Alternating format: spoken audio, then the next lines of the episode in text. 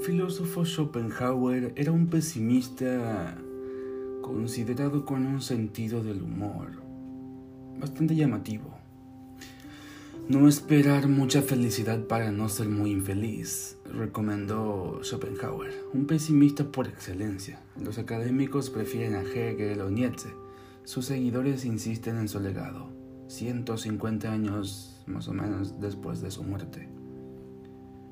La vida se representa, se presenta como una continua mentira, dice él, de cuya muerte se cumple en más de 150 años. El secreto para no ser demasiado infeliz era no esperar ser demasiado feliz. Con sus aforismos, Schopenhauer se ganó el sitio del pesimista y huraño entre los filósofos de todos los tiempos. Pero eso sí, su obra es considerada una piedra angular en la historia del pensamiento humano. Para mostrar nuevas facetas de este filósofo, la sociedad y el Instituto de Historia de la ciudad de Frankfurt, que fue su ciudad, um, organizó una exposición, Lo que mueve el mundo. Al mismo tiempo, la universidad de esa ciudad celebra un congreso en el que se discute su significación y vigencia. Ahora, él decía sufrir, sufrir y compadecerse. El escritor eh, alemán Thomas Mann le consideraba a él el más racional filósofo de lo irracional. En su obra El mundo como voluntad y representación, dice haber descifrado el secreto de la existencia, con poco por lo cual alegrarse, por supuesto. En relación con los ideales de la Ilustración, la filosofía del siglo XIX se le ve como un modernizador eh, escéptico contra la idea del ser humano racional que se desarrolla positivamente en virtud de su capacidad prácticamente de aprendizaje moral.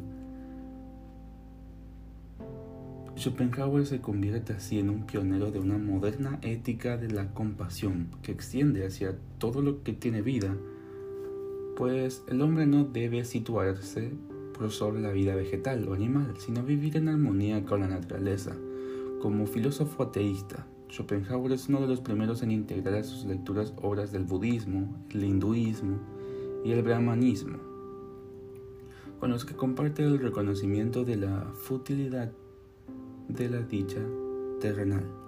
Schopenhauer sería luego además una fuente de inspiración para la psicoanálisis. En el disfrute de las artes plásticas y la música sitúa el filósofo el camino hacia la salvación, a través del gusto estético por lo bello, puede abolirse toda voluntad, deseo y pena.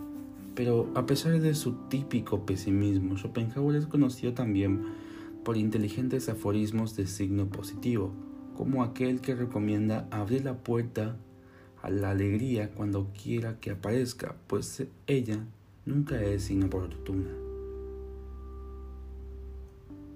Ahora, lo considero ingenioso, agudo, del resto me obtengo.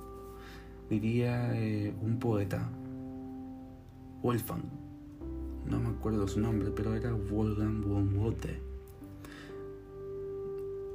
Eh, era visitante habitual de las noches de té en casa de la escritora Schopenhauer,